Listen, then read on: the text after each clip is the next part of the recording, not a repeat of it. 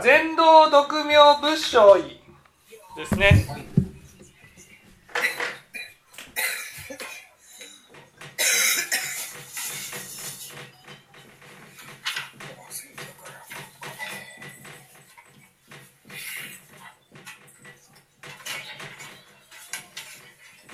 りんちゃん少し音小さくしてくれるかい？それか、レン君と遊びなさい。せっかくレン君来てくれた。ですね。えー、全道独名仏性医これは昇進下も全道独名仏性医とあります。ってことは親鸞書にはこのお言葉は変えたくないっていうふうに思われたってことです。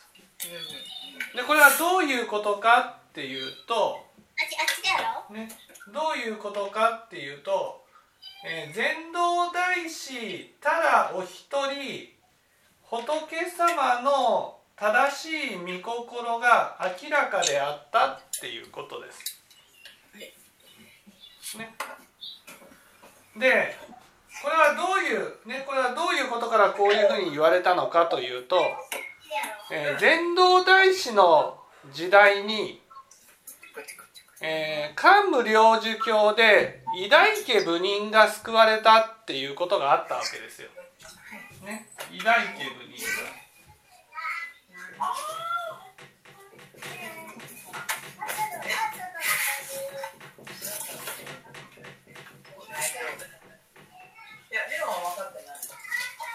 ね、偉大家部人が救われたっていうことがあったわけです。で偉大家部人っていうのはまあ桓武領寿教の中ではとてもひどい悪人っていうことで描かれていたわけですね。でそんな人がどうして阿弥陀仏に救われることができたんだろうかこれがずっと問題だったわけですね。で禅道大師以外の仏教のそうね仏教の高僧の人たちはこの偉大家部人というのは実はね実は凡夫のように描かれているけども元は高い悟りを開かれた権家の人なんだ。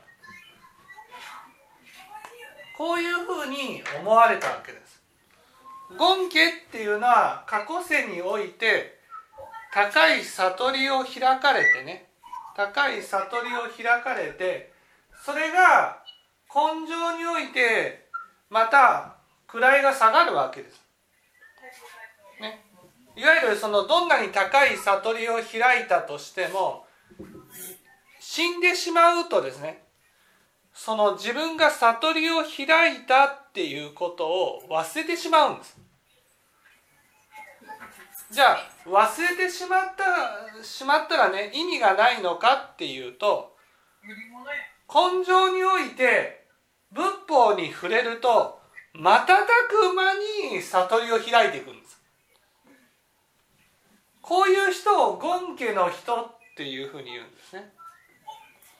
だから偉大家部人が阿弥陀仏に救われてね無償法人を悟ったのはそれはもともと無償法人を悟るような高い悟りを開いている人であって、ね、その高い悟りを開いている人が根性においてお釈迦様の導きによって悟りを開いたんだと。こういうふうに思われたわけです。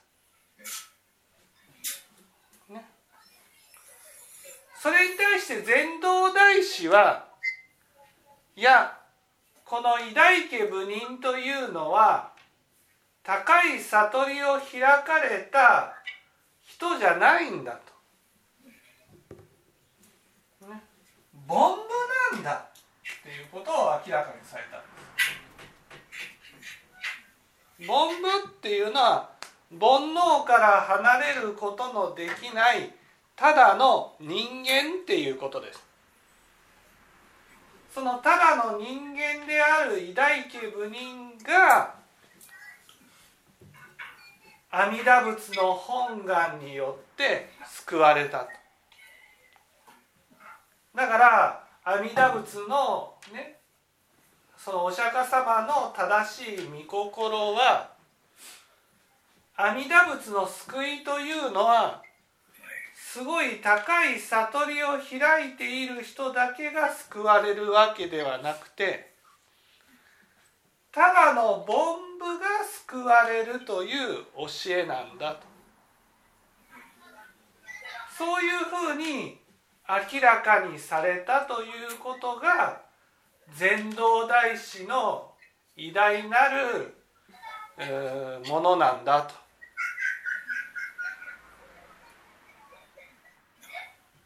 ね、その権家の人っていうのは実際にいるわけ？権家の人っていうのはいるいる。いる。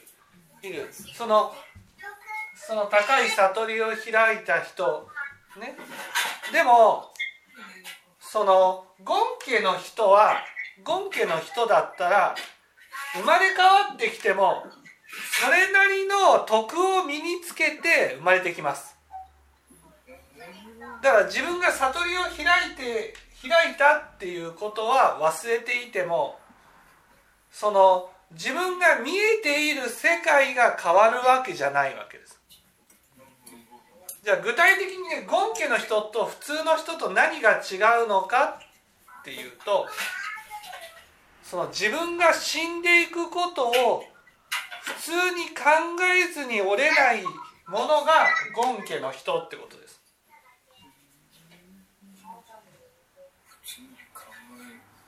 で私自身が考えるのは阿弥陀仏に救われる人は凡夫と思うんです。凡夫では。その他力の信心をいただける人。そう他力の信心をいただける人っていうのは凡夫は他力の信心をいただけないと思うんです。なぜかというとその阿弥陀仏に救われるっていうのはやっぱりねその大きく2つのことが必要なんですよ。阿弥陀仏に救われる人っていうのは。一つは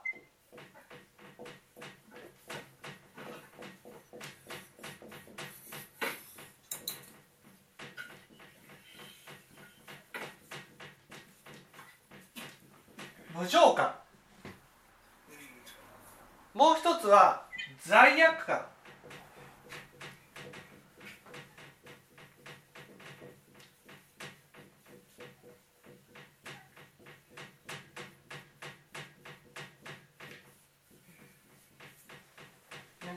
それがもう普通の人とは全然違うんです。全然。例えばね無常感っていうことで言ったならば今こう当たり前のように生きているこの世界が崩れていくんだっていうことを感じるっていうことなんです。だ私たちは、ね、当たり前のように今日が終わったら明日があってそして当たり前のようにね、寿命が来るまで生きておれると思ってそしてその当たり前の生活が崩れることなく続いていくっていうふうに思ってるわけです。でも親鸞上人はね「明日ありと思う心のあだ桜」って読んでるんですよ。ね、明日も生きておれると思っているけどもそれは思ってるだけであって本当に明日がやってくるかどうかなんてわからないっていうところに立ってるんですでもこれってね普通の人は自分が明日も生きておれると思ったら明日も生きておれるはずだって思ってるんです。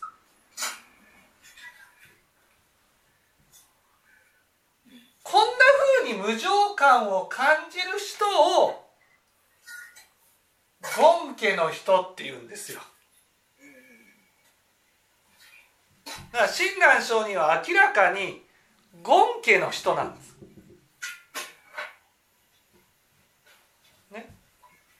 罪悪感で言ったならば私たちは自分のやることは全て正しいっていうところに立ってるんです。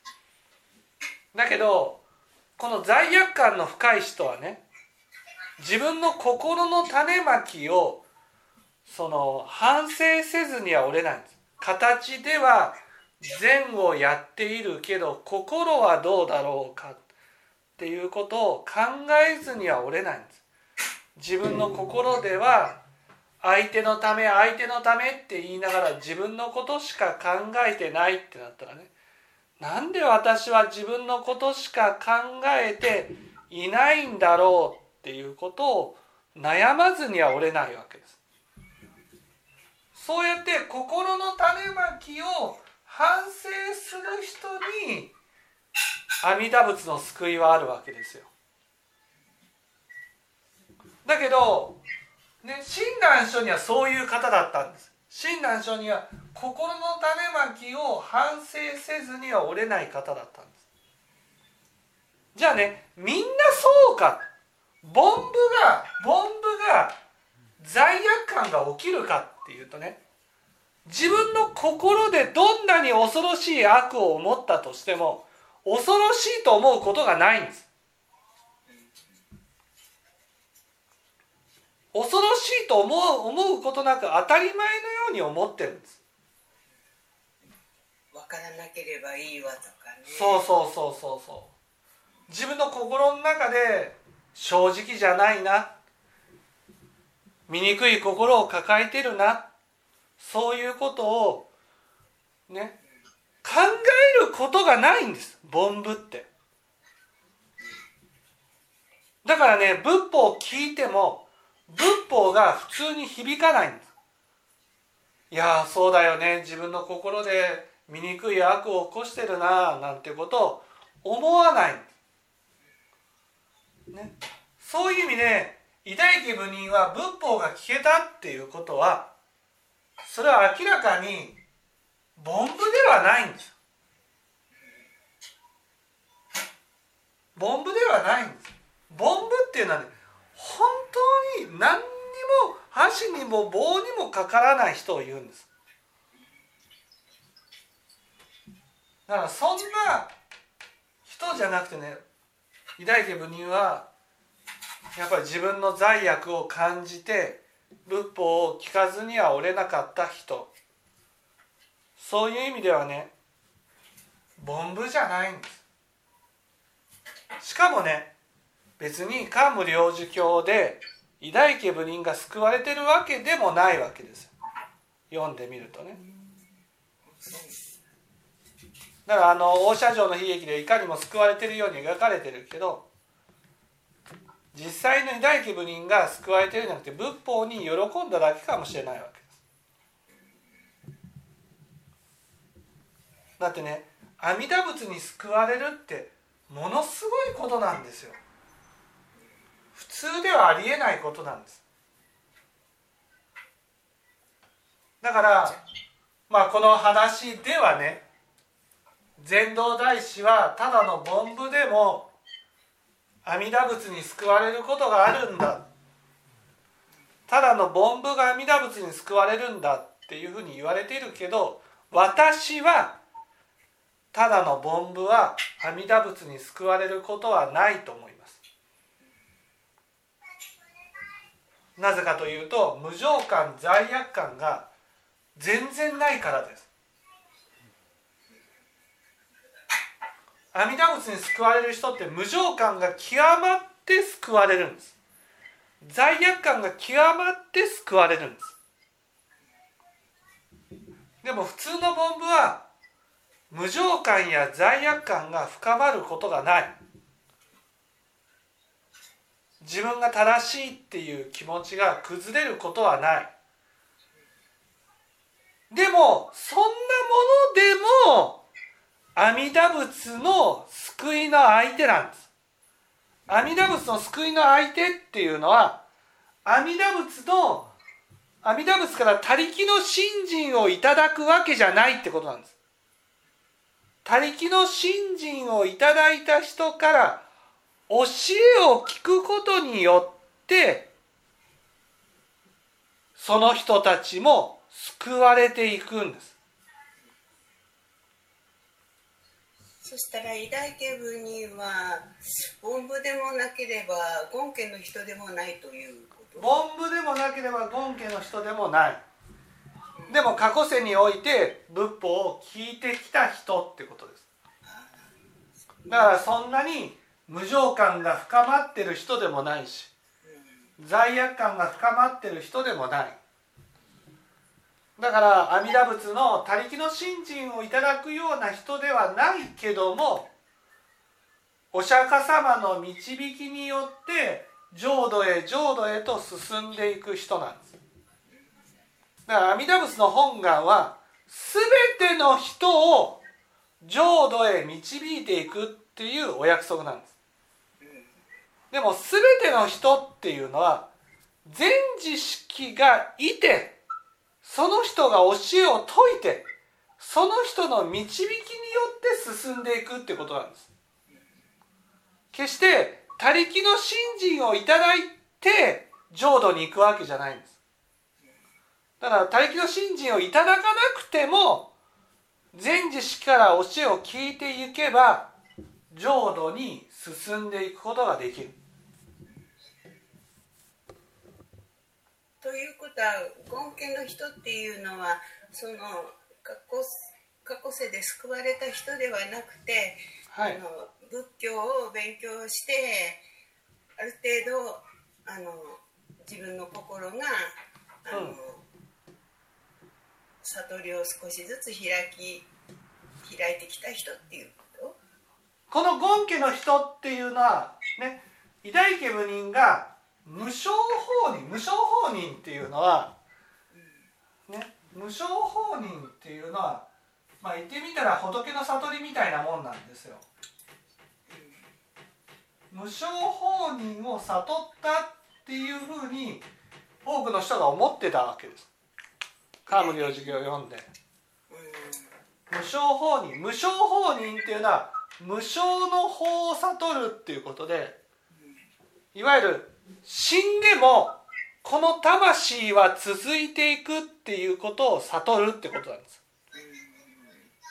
これはね大きな違いなんですよ。私たちは死んでも命がねこの魂が続いていくっていうふうに頭では思ってるけど心では思ってないんです。思っていたら人生に絶望することはないんです。なぜかって言ったら魂が続いていくんだから魂の徳を積んでいくことに人生を費やしていけばいいじゃないですか。だって徳が未来へと続いていくことだからだから無償放任を悟ったらこの世のお金とか地位とか名誉とか人からどう思われるかなんてどうでもよくなる。んですただ人生においてこの徳を身につけていくことだけがこれが人生にとって一番意味のあることだっていうことを悟る。それが無償放任なんです。そしたらもし何か失敗してこうどん底のような経験してもうんあこれは自分に何を教えているんだろうかっていうその考え方を切り替えることによってはい。そこを。いやどん底になることがないんです。無償本人を悟ったら。だって現実としていかにどん底になったとしてもうん。死んでいけば結局これはなくなっちゃうんだってことが分かるから。だから牢屋に入ろうが警察に捕まろうが、ね、根性のわずかな間のことだっていうふうになるわけです。だからどんな環境であっても心の種まきに心がけて生きていこうとする。人生において一番大事なのは修行して徳を身につけていくことだっていうことが分かるっていうのが無償放任なんです。うん。そうだよね。考え方だよね。はい、だから無償放任を悟ったら生き方がガラッと変わっちゃうんです。もうお金を求めたり地位を求めたりすることに意味がないって分かるんです。だって死んでる時に持っていけないから。だけど自分の中で徳を身につけていくことはこれは意味のあることだって思うんです。だから徳を身につけていくことに人生を費やしていくようになるこれが無償放任なんです。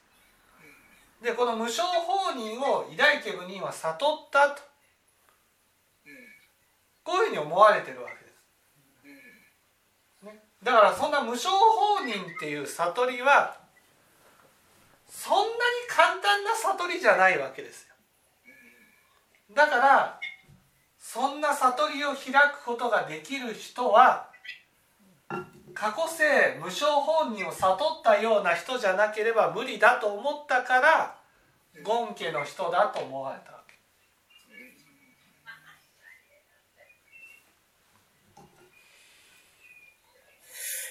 そっか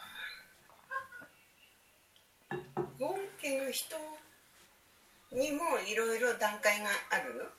権家の人っていうのは権家の人っていうのは過去世において高い悟りを開いた人のことです。高い悟りね。そう高い悟りを開いても生まれ変わったらその悟りを開いたことを忘れてしまう。そして根性の肉体になるので根性の肉体の影響を強く受けるんです。ねね育った環境とかね。そうそうそうそうそう大きい影響だよね。だから自分がどんなに過去世仏道修行に励んで高い悟りを開いたとしても生まれ変わってきたら自分は仏道修行をしてきたんだとか例えば僕だったら全知識として仏法を伝えてきたんだっていうことを一切合切を忘れちゃうんです。だけど例えば僕だったら生まれ変わって仏法の話をした時になんか流れるように仏法の話ができちゃうとか。あなんで僕はこんなに流れるように仏法の話ができるんだろうっていうことを驚きながらできちゃうってことです。やっと目が覚めたような。そうそうそうそうそう。感じ、だけど仏法の話をするような環境に生まれなければ仏法の話なんて一生涯話さないじゃないですか。うんそうだよね。ね、例えば僕が全知識だっていうことを覚えていてね生まれ変わったならねああ僕全知識だから根性もどうしたら仏法を伝えられるだろうかってことを考えるけどそのことも全部忘れちゃうってことなんですよ。だけど仏法に触れることがあったら考えずには折れない。ああそうだな。人生は何のためにあるんだろう。何のために生きてるんだろう。最後必ず死んでしまう。お金も地位も名誉も財産も全部置いていかなくちゃいけない。そういうのがねこう分かるんですよ。触れたら。そういうのが権家の人ってことなんです。仏法を聞いて普通の人がポカンとすることがあるんです。いやそんなこと全然響かないよっていうことがあるんですよ。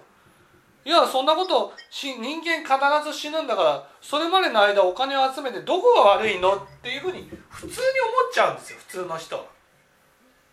だけど権家の人は仏法に触れるといやそうだよね人は死んでいくんだな何にも持っていけないんだなっていうことを考えずには折れないんです。人は何のために生きるんだろうと。そういうことを考えずには折れない。例えばお釈迦様なんてねまさに権家の人のような人じゃん。ああそうだね。ね。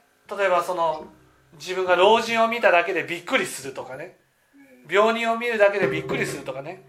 死人を見るだけで人は死んでいくんだっていうことを感じるとそんなこと普通の人は死人を見ても感じないんです。人の死だもんね。そう。それを通して自分が死んでいかなければならないんだ。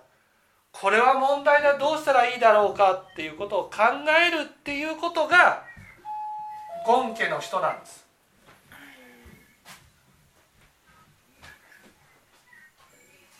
親鸞上人もわずか9歳にしてね明日ありと思う心のあだ桜って思われたことがそれがゴン家の人なんです。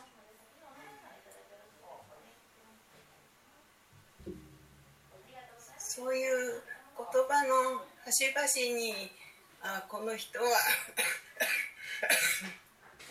過去世にその何何くらかの悟りを開いたのかなとかっていうのは分かります。そうそうそう。そうだからそういうふうに仏法に触れた時に、ね、普通こうたくさんの人がいてね仏法を聞きましたと。でも仏法を聞いてね、はあ、本当人は死んでいくんだなって思う人なんてほとんどいないんです。でもそれをね仏縁の仏縁の深い人っていうのはゴン家の人ってことなんです。ゴン家の人はもう死んでいくんだなっていうことを考えてねあ人は死ぬんだなっていうことをスッと受け取るんです。そんなことを普通の人はね絶対に考えないんです。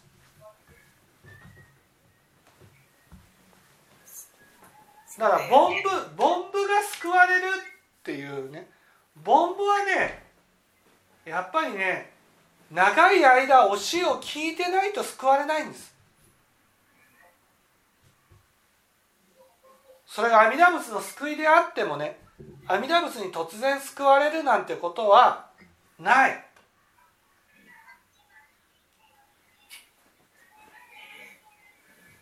そういう意味で禅道大師が凡夫でも救われるって言ったけどねそれは自分のことを凡夫だと思ってるだけなんですよ。ね？普通の人は善人だと思ってますから。自分のことを。凡夫なんて思ってない。もう私は凡夫です。愚かなものですなんてね。思ってないの。そうだよね。善人の顔して師匠そうに座って聞いてるからあの人はって思うけど腹底まではそう。そんなことないもんね。だからやっぱりね権家の人じゃなければ救われないんです。阿弥陀仏の救いといえども。普通の人が救われるということはない。だけど阿弥陀仏の本願は十方主情が相手なんです。全ての人が相手。だから全ての人が救われるから凡夫でも救われるんだと。こういうふうに禅道大師は思われたかもしれないし親鸞聖人も思われたかもしれないけど凡夫は全知識の教えを聞いて浄土へ浄土へと引っ張られていくってことなんです。で全知識にあって根性いろいろ教えていただいて少しでも悟りをを目指していったら次生まれてくる時にはゴン家の人なわけちょっと違う人になってそうそうそうそうそう。ね。そうだね。だからでもね、まあ、私は思うに本当に仏法を聞くような人っていうのはね何らかの過去世において仏縁のある人つまりゴン家の人にが多いと思うんですね。じゃあそんな凡夫が救われるのかって言ったらね凡夫はね生まれた時から仏縁の深い環境に生まれてね仏法がこうなんか当たり前のように消えているような環境に生まれたならね凡夫であってもやっぱりね教えを聞くようになっていく。そうじゃなきゃね仏法を聞こう仏法を聞こうって思う心自体も仏縁だしねそれって権家の人じゃなきゃ無理なんです。つまり過去世からある程度の悟りを開いて無常感罪悪感がやっぱり普通の人とは違うっていう人じゃなければ仏法を聞いて響くっていうことはないんです。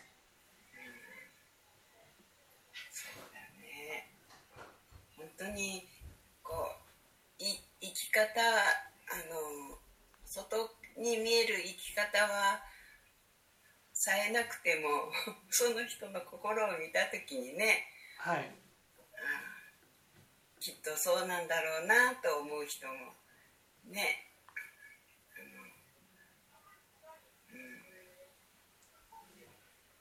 もっともっとやっぱり自分でその人も自分でこう一生懸命求めないとなかなか悟りはあのもっと高みを目指すことはやっぱり難しいんだろうね。まあそうですね。やっぱり求めていく求めていくためにはやっぱ無常感と罪悪感これがやっぱりねないといけないんです。これがあるっていうこと無常感罪悪感があるっていうことだけでもそれは過去世から仏法を求めてきた証なんです。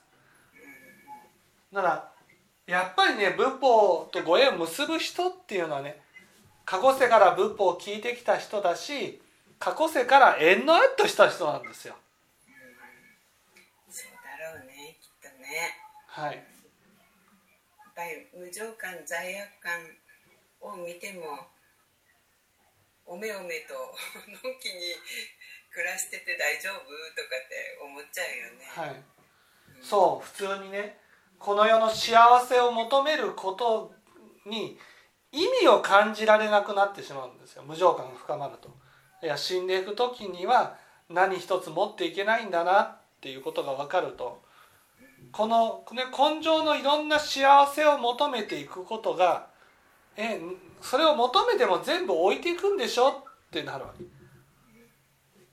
じゃあ何のために求めていくのと？例えばお金をたくさん手に入れることに意味を感じられなくなってしまうんです。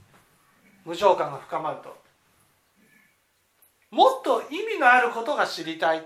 そのもっと意味のあることっていうのがここでは無償放任を悟ることなんです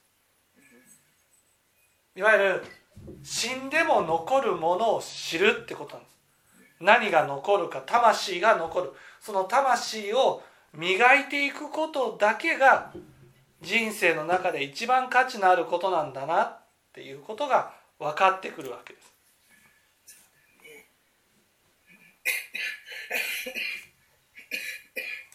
分かっていただけたでしょうか？